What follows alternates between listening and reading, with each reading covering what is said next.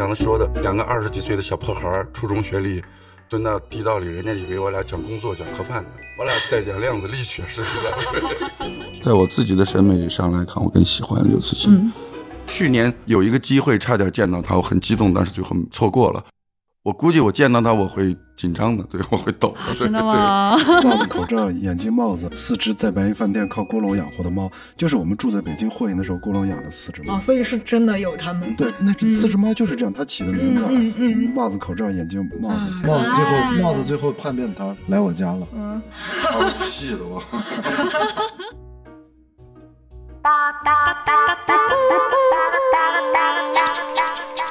Hello，大家好，欢迎来到未来事务管理局和喜马拉雅联合打造的丢丢科幻电波。今天这个电波就很神奇了，往常给大家请的聊科幻的嘉宾真的是搞科幻的，今天跟大家请的聊科幻的嘉宾是搞音乐的。非常的特别，然后我是今天的主持人未来局的局长季少廷，然后跟我一起搭档主持的是未来局特工李不称、小浪花。大家好，我是小浪花，丢丢丢。为什么找李不称来聊呢？因为李不称真的是音乐爱好者，所以今天来了两位真的是他的偶像，他已经高兴的有点飘了，对，怪不好意思的。然后我来给大家隆重介绍一下两位我自己的老朋友，然后大家都非常喜欢他的音乐的张伟伟老师。大家好，大家好。那个我是来自过去的，来自过去的张伟伟。啊，伟伟老师好。然后还有另外一位呢，是张伟伟的好朋友，我也认识非常多年的老朋友了，就是郭龙老师。大家好，大家好，我是著名科幻歌手郭龙。开玩笑，开玩笑。大家好。大家最近一次看到郭龙，应该是在乐队的夏天。对，为什么请他们过来聊呢？其实真的是因为他们。真的喜欢科幻，喜欢科学。当年呢，就是王亚米刚加入科学松鼠会，然后他说不行，有一个人你们必须喜欢他，你们要不喜欢，必须喜欢。对，你们要是不喜欢他，我就跟你们绝交。然后我们就怀着很疑惑的心情，然后他就带我们当时到那个小酒吧叫什么来着？江湖。啊，对对对，江湖。哎呀，天哪！对，在江湖酒吧。然后你是不是很纳闷儿？就是来了一群科学青年，然后很 nerdy 的一群人来听你唱歌。对，就是一堆人，还有咚咚锵，是吧？啊，好像有，反正七十三什么那会儿，就大家一起去听。还有好多人还带了礼物，特别神奇。对，然后我那是我第一次听张伟老师唱歌。然后当时他唱到“眼望着北方”的时候，我眼泪就掉下来了。我完全不知道为什么。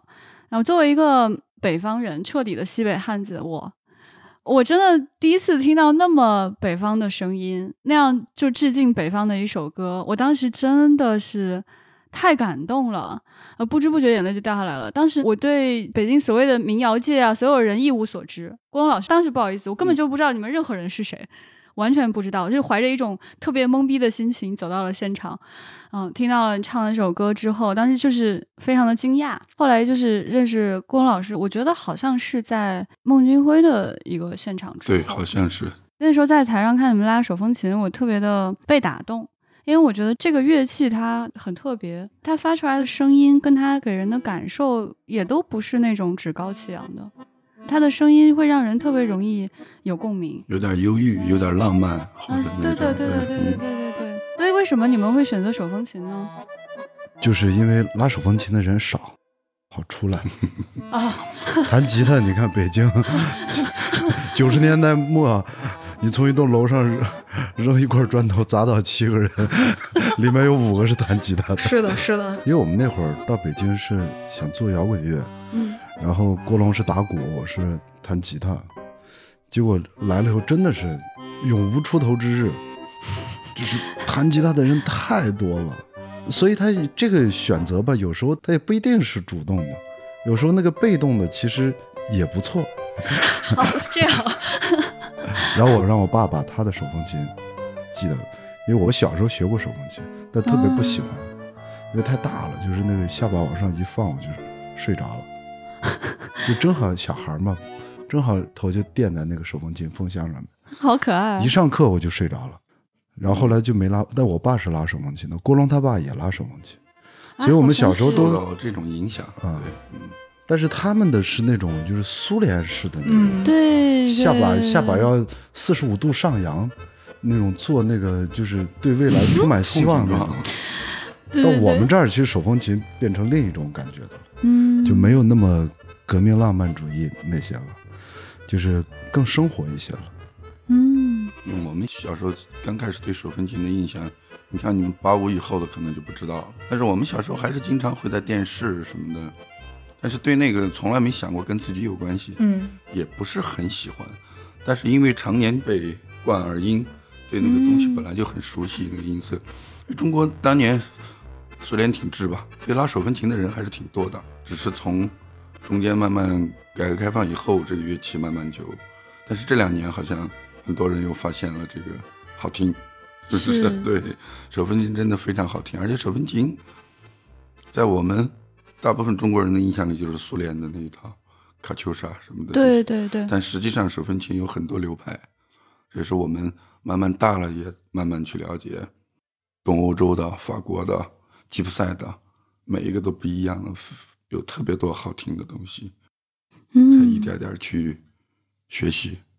啊，我其实真的觉得，就是他们两位拉手风琴给我打开了新世界大门，因为我以前对手风琴的认识就是苏联音乐，对，但是在他们身上我找到了新的味道，就是我会觉得他们在做音乐的时候会有一种融合感，我下意识会觉得可能他们涉猎的东西是很丰富的，然后与此同时，我觉得他们对西北的文化有一种发自内心的认同。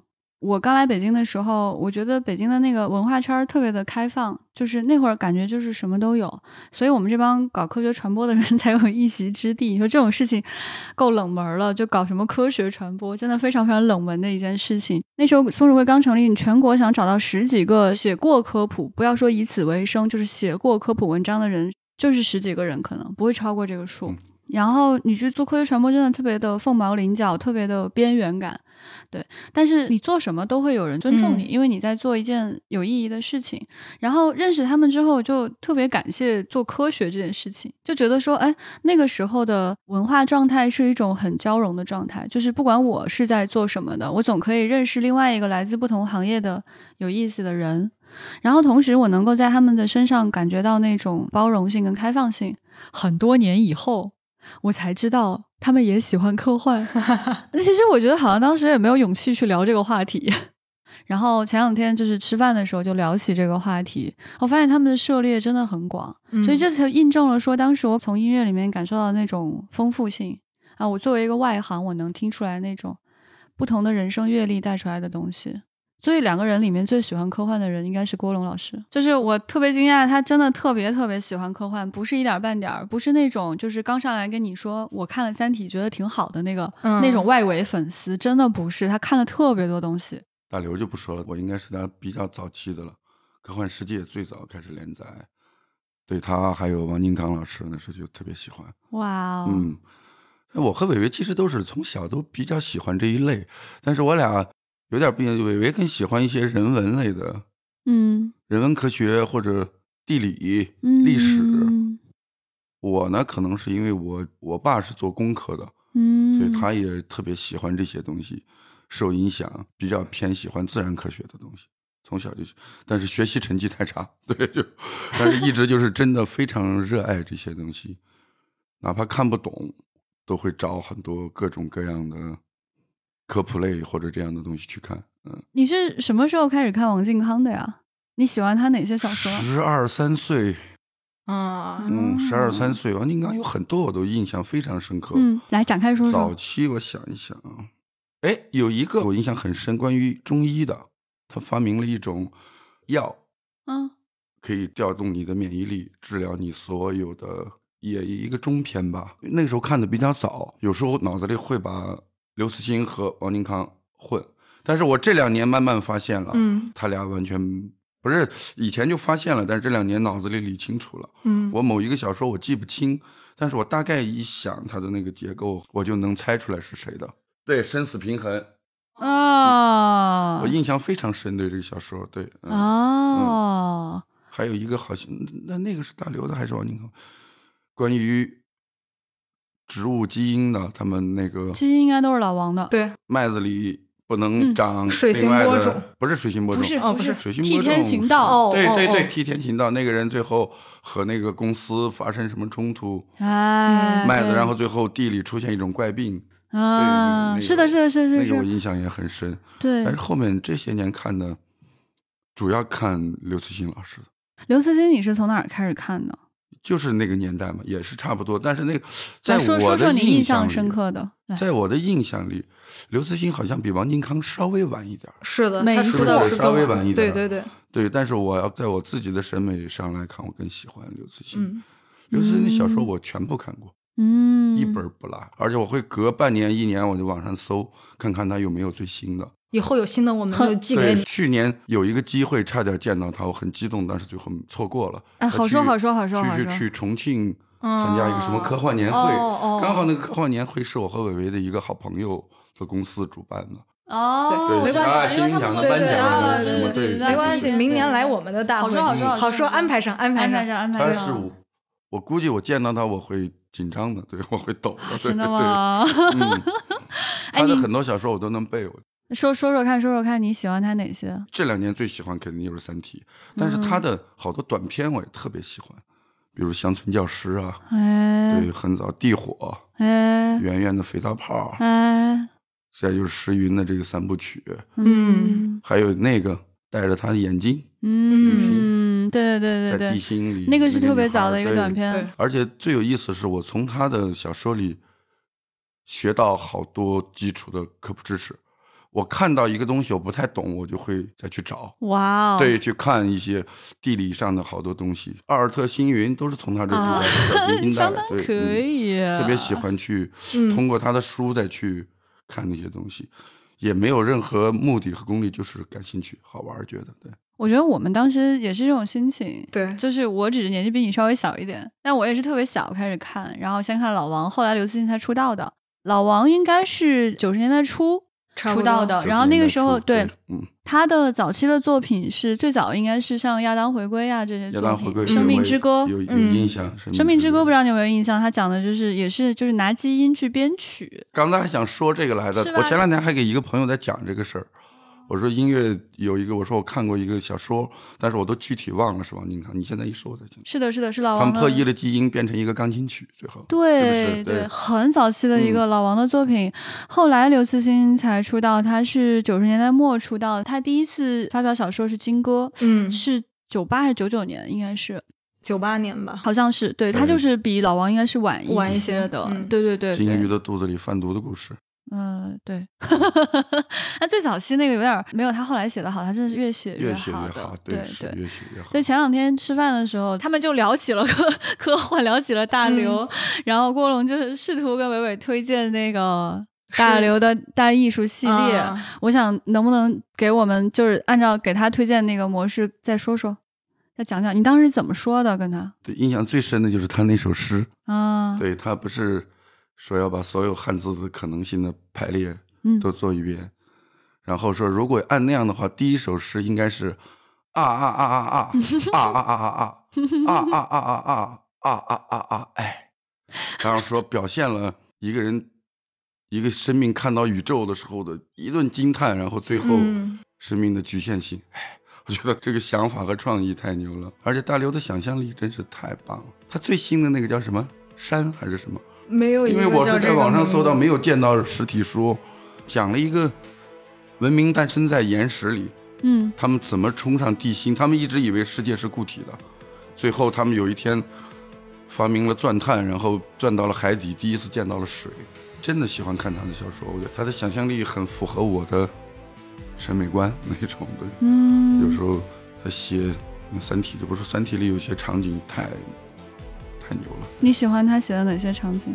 最有意思的肯定是水滴和人类舰队会面的时候。哇！他我记得有一句描写是：原始人把弓箭射上了月球，对，靠一个最简单的撞击消灭了人类的那么庞大的舰队。还有后面第三集《死神永生》中间有一点地球二维化的时候，嗯，那个描写太棒了。他们最后在冥王星回头一看，发现是梵高的星空，说。空间是二维的，然后近处是三维的，远处是二维，是一个反的那种。我当时一下就能明白了他那个意思，而且他让我对梵高好像有个新的认识。我再去找那个星空那个画看，真的是那样的。对，天上都是二维的，地下是三维。特别酷，空间没有纵深感。小说里就写嘛，说可能梵高有一天碰上思维碎片了，他可能看到当时那一刻，他才会画出那样的画。细节主要是苦艾喝多了，苦艾喝多了，对，苦艾就喝多了。有一天高了，突然就维度不太一样。我特别喜欢跟大家聊，就是科幻的那个细节，因为其实我觉得每个人在阅读小说的时候，会关注的那个细节其实是有差异的。对，当你去记住一个细节的时候，其实你是被那个细节所打动了。可能是我自己过多联想啊，我从他们的音乐身上感觉到的那种东西，就是它是有那种空间感的，有深远辽阔的感觉在里面的。那种东西可能来自于北方的本身就存在的空间感，也可能来自于他看的一些故事。能够让这种空间感更加的拉伸，你会觉得这个对你的创作有影响吗？还是说它并没有什么直接的这种冲击？你想不到直接的影响，但是肯定有，这就是你的一个基础审美嘛。嗯，它是来源于这个。你像有时候看这些东西，你能从最基本的科学道理里发现跟音乐一样的美感，嗯，对吧？是吧？那种数学的对称感、结构，对你虽然不是很懂。但是你能感受到那个东西，嗯，而且会觉得那个才是一切的基础，对。所以我老跟伟伟斗呢，说哎呀，二元一次方程式都不会解，但是我真的特别热爱数学，对，我会看数学原理什么的，看不懂，但是从头到尾我就硬把它看完，我会理解它里面的一些概念，嗯。但是真的，你说里面真的细节的东西，真的就不懂了。跟伟伟知道，我跟李志碰到一起，我俩也特别爱聊这个。李志可是音乐圈里 就是数学最好的，欧拉欧拉不是最好的吗？欧拉来源于欧拉公式。对我和李志，我们几个人的密码都是那个波菲奇纳数列，对，所有的密码都用这个。有点感动哎。有点感动，完全沉浸了。我觉得这种感觉其实是这样，就像我们听音乐一样，我们也不能说我们懂乐理或者是懂编曲是的，是的。但是我们爱听某个人的歌，或者是喜欢某种音乐类型，其实潜意识里边对自己的审美也好，或者是他营造的那种感觉也好。这里冒昧的说一下，就是那会儿我还在上大学，当时两位老师有出一张专辑《白银饭店》嘛，当时我特别我特别喜欢那张专辑，哎，说的就有点脸红了。我最喜欢那首歌，就是哪一位上帝会原谅我们呢？当时我自己听这首歌的时候，我会感觉我在那个阁楼的房梁上，我俯瞰着那个阁楼很昏暗，然后有杀手，远远走来一个革命杀手，对，然后有。打牌的人，但是那个色调和那个房子的感觉，它在我的脑海里边。我听这首歌的时候，那个空间是存在的，给我的那种空间那种回声，包括那个人、那个场景是什么颜色的，都就特别确切的存在。可能我没有办法把它复刻出来，但是那个歌给我了这种感觉。我对这首歌的感觉跟李木生有一点像，就是它能够让我有明确的电影感。就是它的画面、声音、色彩是特别统一的。我听这个歌，我仿佛看了一个电影、一个故事那种感受。我觉得李不生刚刚强调的这个感觉特别好，就是说，可能我们在对于某一种人类的表达，不仅是说它是音乐、是美术、是小说，还是电影或者数学。嗯，它是人类的一种表达，或者说一种描述世界的方式。它其实差异是非常巨大的。那我们可能只能专精在其中的一个方向。作为一个普通人类来说，生命很有限，你只能了解一个方向。但是人的好处就是你可以去感觉其他的东西，就别的东西它带给你的这种感受，嗯，你可能最终就像他们可能选择的是用音乐作为出口，对，去表达了对这个世界的理解。对，它可能吸收是非常全方位的，并且作为人类，我感觉得到这些东西，我能理解某种数学的美感，我能理解电影的美感，然后我能理解小说刘慈欣他想在文字当中去表达的某一种空间感。那在表达艺术的时候，在表达音乐的时候，他用另外一种方式表现出来了，你听见了，你可能也感觉到了某种回响。我觉得刚刚这个郭龙有在讲。推荐那个大艺术系列这件事情，他可能日常跟伟伟也推荐了很多。我想知道你听他推荐这些是什么感受？他从小就给我推荐。其实我刚才坐在这儿听，我觉得挺舒服的。其实我觉得我就不用说话，因为有时候就是你看，就我跟郭龙这么熟了，从小一块长大，其实他也没法完全跟我讲他喜欢的那个世界里的东西。他跟你们感觉聊的特别好，其实他跟我可能并不能。说的这么这么彻底，他从小就跟我说这些，以前会吹，我俩会一页一页的吹啊。对，他给我讲一些他看过的我不知道的东西，我给他吹乱七八糟这种科幻。我的所有，我上初二的时候是物理课代表，哎，我物理的初二的第一册，我把整本就是全部背下来，我那本学的特别好。因为我上学的时候学习很好，对，伟伟成绩要比我好的多。哦，难怪你是说自己成绩不好，你是有一个坐标系，但是 别人家的孩子。但是后来就因为认识郭龙了，没有，因为我们我们待的那个地方吧，他没法好好学习。嗯，其实我有时候想，就像郭龙，其实如果他是一个现在的孩子，嗯，他家的所有的情况按到现在来。可能是个数学家，他完全会走到一个完全不同的方向。学天体物理，有可能。他爸，他爸是高级工程师，他妈是工程师。我小时候去他家，我为什么喜欢他？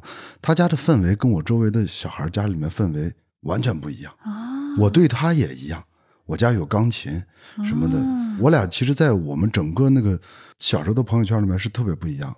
他家地上是几年定的那个。飞碟探索、奥秘、科幻世界这些，他爸完全是一个老科学家那个形象。他爸有多好玩？就是九十年代刚出来那个，就是一圈一圈，你把它放到一个高的地方，它就自己到低的地方。你知道那个东西吗？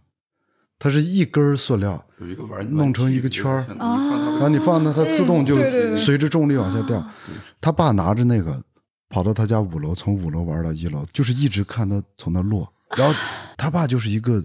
标准的，我们那个年代对一个科学家的想象，头发也是白的，然后个子特别高，特别帅，性格特别开朗。郭龙也会剃了个光头，他爸走到他后面，给他的那个后脑勺啪的就一声，就是为了抽那一下，自己开心的不得了。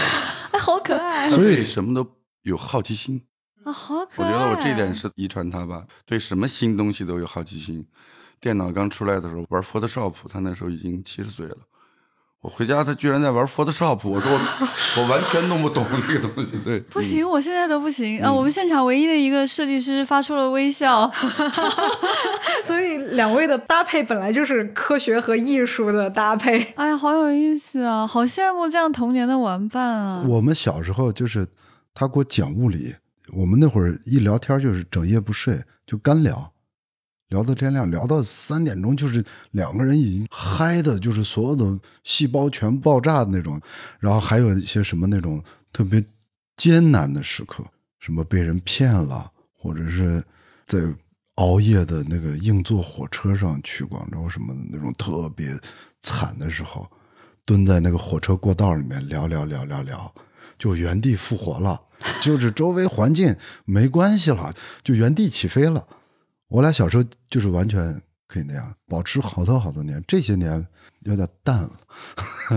现在再没有那样的机会坐一起吹了啊！坐火车也不坐硬座，那是纯粹吹牛，就吹的就是没有边际的吹，想起来什么说什么，想起来自己看过的、知道的就。量子物理，我对这个词儿的所有的东西，大部分都是他科普给我的。天哪，我以为是李淼跟你讲的。不是，完全不是，都是他给我讲的，测不准原理啊。嗯，哇，在我们的这个平行宇宙里面，我们获得了一个音乐家。可能别的平行宇宙里面有一个郭龙，他是搞一个物理学家，一个物理学 家，或者一个数学家。对，别的我是以概率云的形式存在的。哎，真的，我也说他们就是在那种很艰苦的环境下，然后有另外一个朋友，嗯，跟你说话，然后你们聊到忘我，然后周围的一切。各种难受的东西都不存在了，这个世界只有两个人彼此这样，就是一个内容和心灵的交流。我真的好想哭啊！真的是，我觉得一个人一生未必能有这样的朋友。嗯，可能很多人一生都没有这样的朋友。我觉得这种东西太难得了。其实每个人都有这样的朋友，我不同意，但是我不信。但是他有时候他留不住。嗯，好比你在十八到二十岁的时候，阶段，你在高三、高二的时候有个特别好的朋友，初二、初三有个好，大学有个特别好的朋友，第一份工作的公司有个特别好的朋友。但是随着你生活的变化，很多人他就他就走了，对，因为你生活交集不到一块儿。就是特殊之处是我们一起从西北那小镇、小城市一起出来了，我俩变成了一个命运共同体，因为要对抗。嗯如此陌生的一个新世界，所以我们必须得互相帮助，嗯，得捆在一起。所以他的友谊是这样，有内力也有外力，共同造就的一个东西。我同意一半儿你说的话。我觉得两个人生命的捆绑，有些是靠经历来完成的，就是你们可以一直在一起，有更多新的经历发生。嗯这件事情其实对于普通人类来说更容易。我觉得不是每一个人类都有获得机会，说他跟另外一个人获得如此深层次的心灵上的交流跟共振。嗯这个我觉得真的不是任何人可以拥有的东西对。，这个他一定是说这个人本身是丰富的，嗯，他有足够的东西可以跟他人交流，然后另外一个人他要有相同的感知能力。这种共振真的太难得了，我觉得这概率极低。你说谁的生命阶段里没有好朋友呢？但是不是每一个好朋友都可以这样。是对，比如说他给我讲马尔克斯，我愿意听；我给他讲什么，他也愿意听，而且他能听懂，他能嗯 get 到那个点，你就越讲越高兴，越越想跟他讲。对对对嗯对对对，像你刚才说的，两个二十几岁的小破孩儿，初中学历，蹲到地道里，人家以为我俩讲工作、讲盒饭呢，我俩在讲量子力学，实际上对 挺魔幻的这个镜头。讲完量子力学，讲马尔克斯，啥都讲，对，嗯好棒啊！我俩全都特别能说话，从小就是，只要我俩那个劲儿来了，什么样的地方没有别人说话的机会，不是强迫你，而是你不得不接受，因为我们那个精彩是掉不下来的，不落地的。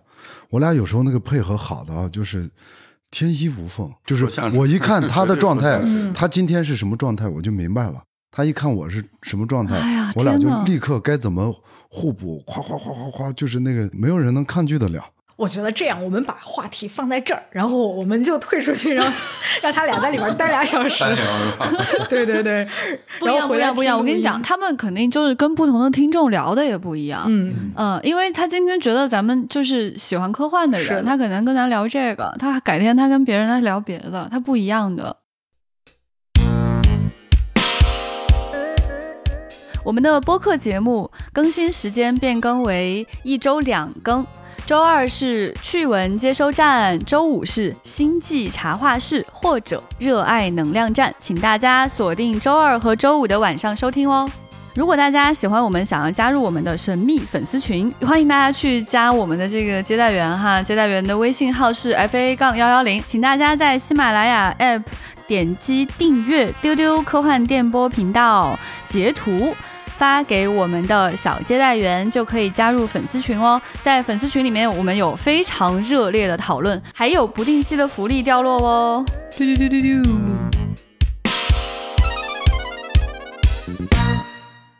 所以我想问郭龙老师一个问题，就是您看王靖康老师之前，应该也看过别的科幻吧？就是你第一次看过一，些你第一次明确感觉到说你看的这个东西是科幻，是什么作品？我还想过这个，有点记忆不清楚了，应该是克拉克或者谁的一个什么短片，我的天，很早在某一个杂志上接触过，八九岁、十岁的时候就开始觉得，哎呦，好有意思呀。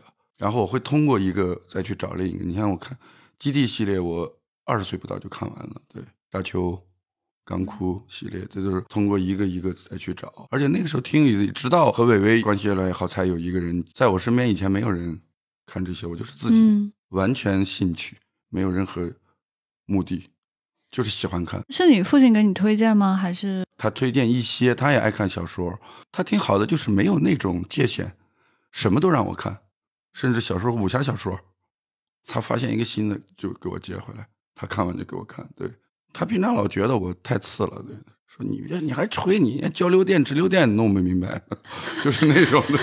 他不会给我讲小说了，他会给我普及一些最基本的工科力学知识。郭龙他爸还说，还说郭龙，你拉手风琴，你还要看键盘，你拉什么手风琴 太？挫了，对。因为他们那个时代的人拉手风琴要 要抬下巴，啊你看着键盘就不行了。你那啥时候别看你的手了，你在吹牛跟我。我想知道，就是郭龙给你安利科幻比较成功的是安利了什么？其实没有具体的，我一直他一直没有，没有成功，不是小说对，是嗯对科普说的多。对，他就一直没有燃起哦我这个兴趣。虽然我当过物理课代表，因为我的兴趣也特别浓，对就是我俩有一个特点是，我俩都爱看书，而且我俩都是那种死钻型的。你看他看东西，他就是看着这一篇，他就要继续找找找找找找，这个作者谁谁谁，你知道他的阅读量是特别大，而且他不光是大，他看东西特别细。他看书的时候，整个人是能进去的，这是保持很多年。包括他现在用手机，跟咱们用手机都不一样。他用社交软件用的很少。你想，他现在还是豆瓣的深度用户，他是要在里面找那些长的东西。哦，明白了。不太一样。那我喜欢地理、历史这类的文学，偏文学点的，主要是喜欢历史，巨喜欢历史。所以他关心的是地球之外的事情，我关心的是地面上的人类的事情。我们再安利一些地面上的科幻给维维老师试一下，看看能不能成功。科幻电影看的很多，但是可能阅读习惯这跟每个人的习惯有关系。对啊。哦，所以在除了小说之外，电影是安利成功了的。自己本来也喜欢。小说太多了，好多都是他安利给我。深渊，深渊，第一次看深渊，我觉得看的深渊，他推荐给我。深渊太好了。他推荐给我的科幻电影没有不征服我的。深渊，众星之门。众星之门有一个啊，那个很早那个。我就是看的，我天哪，就是怎么还能这样？深渊真的看的我就是原地快快炸了，都感觉。就他那个。沉到马里亚纳海沟底下最后一点氧气，最后发了一条信息，突然底下有一个另一个世界，哇，那个真的太美了。那些电影都是他推荐给我的。那会儿看的时候还是租录像带，租录像带，对，深渊好像是租录像带。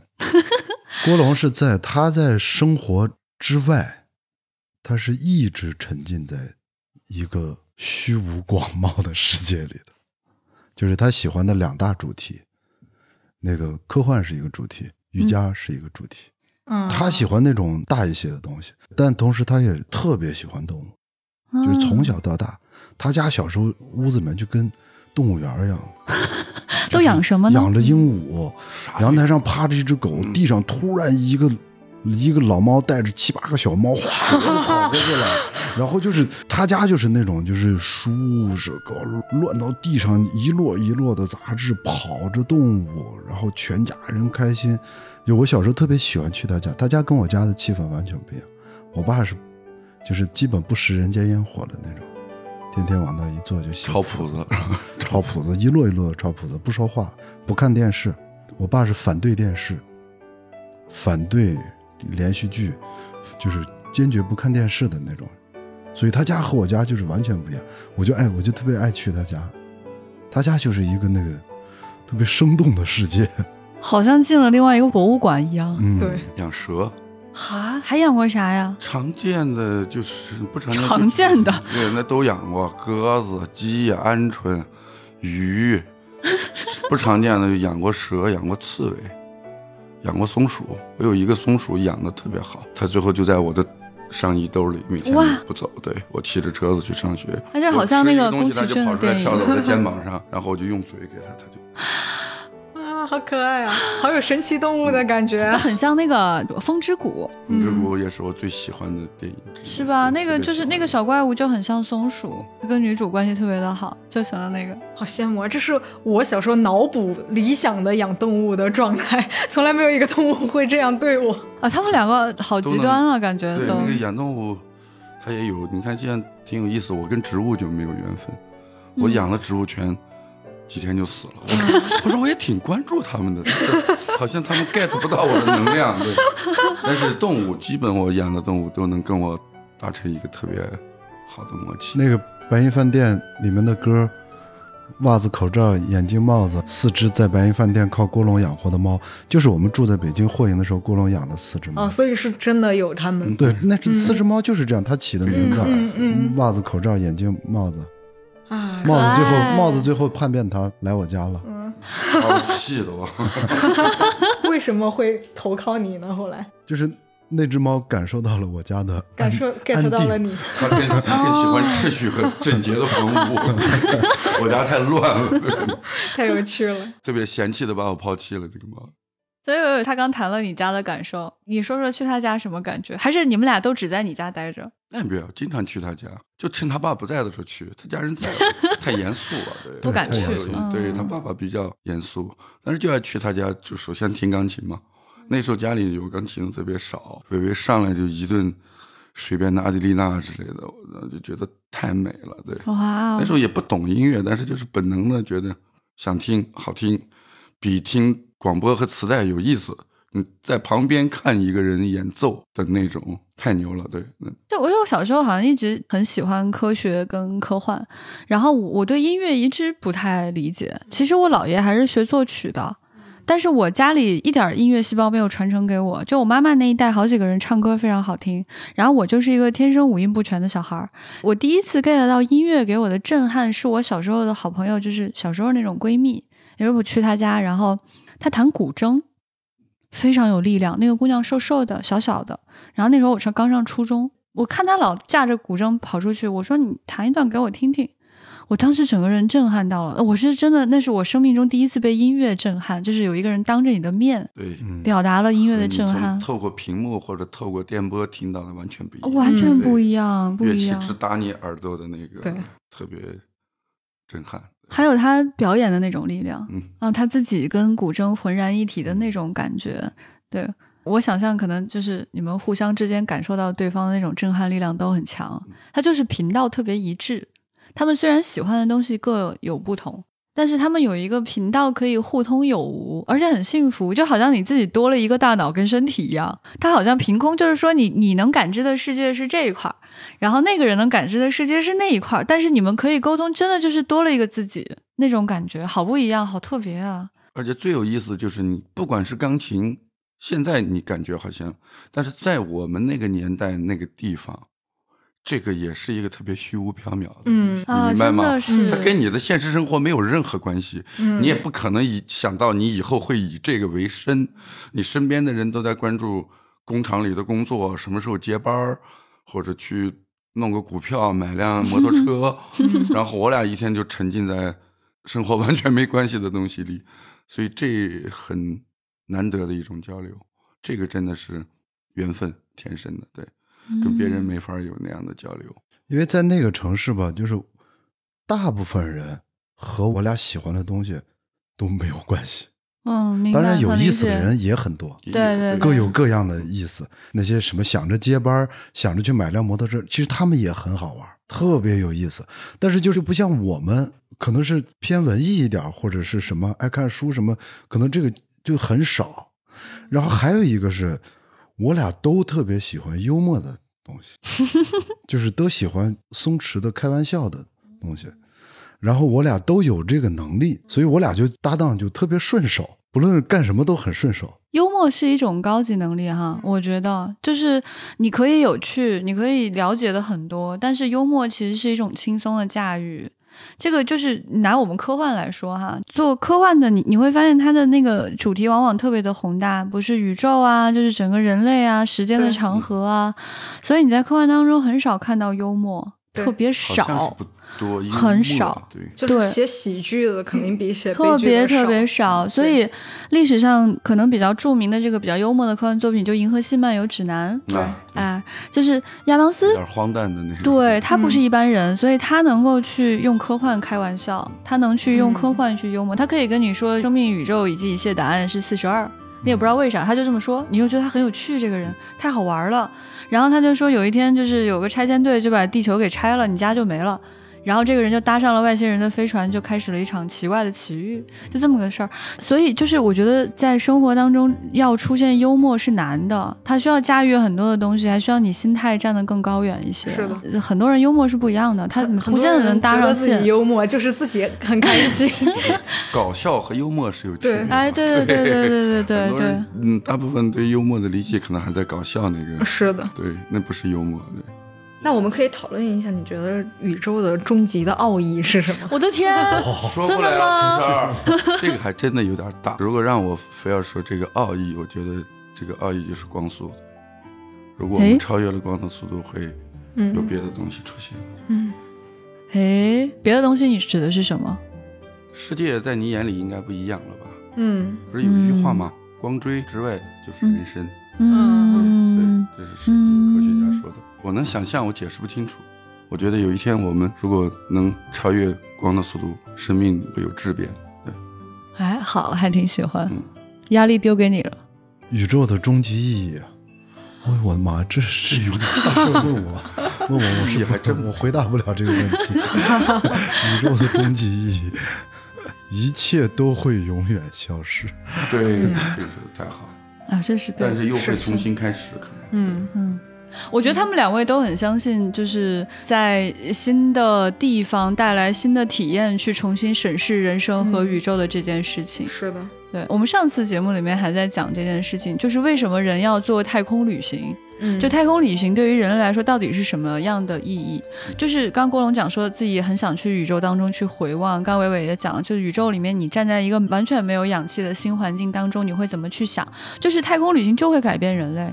嗯，它就跟在地球上旅行是一样的，不管你是去爬山缺氧，还是你去海底，嗯，对吧？还是说你去一个你从来没有去过的某种文化里面，你听到了某一个声音，它带给你一种全新的感受。那么当你去进行宇宙旅行的时候，今天的我们不能想象，但是你会知道它不一样的。是的，对，对这些伟大的科学家或者是伟大的宇航员、伟大的这些机构。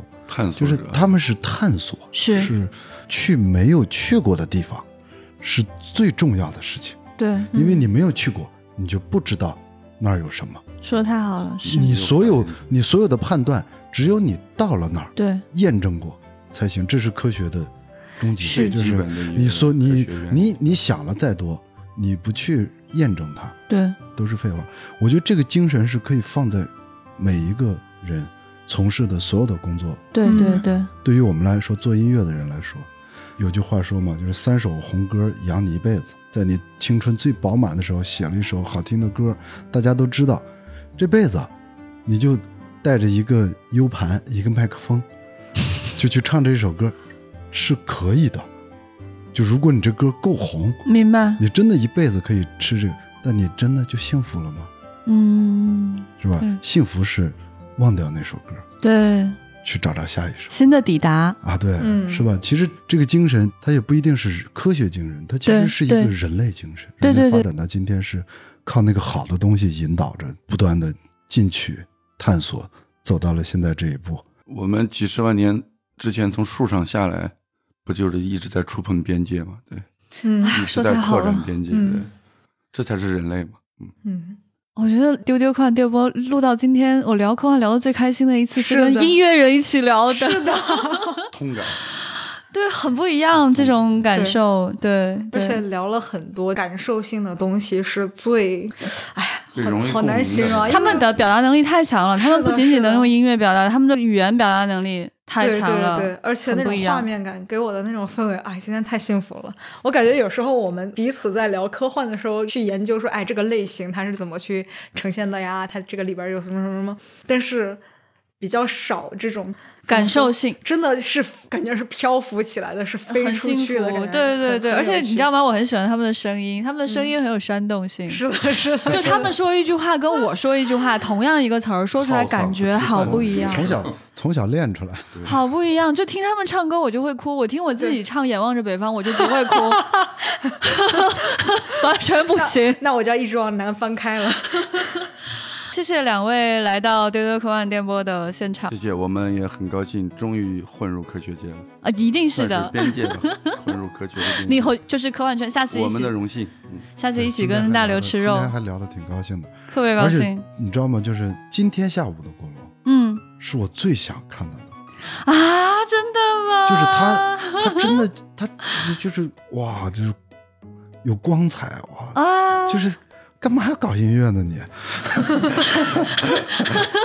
真的就是因为我知道他真正的兴趣，他真正喜欢的，他的世界，他最喜欢的东西是这些东西。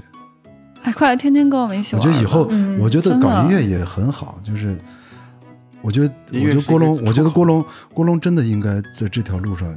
再去做。就是我我在想试一试写一些科普文章，可不可以一起来吧？好不好？其实你也可以写小说。对我我我有这样的想法，实际上我看行，真的。我觉得我会给不知道的人解释的更清。我写地面上的白银饭店，不感兴趣的人，我会让他感兴趣。是，你可以，你们的声音太有有多专业，但是我会那样的呈现给。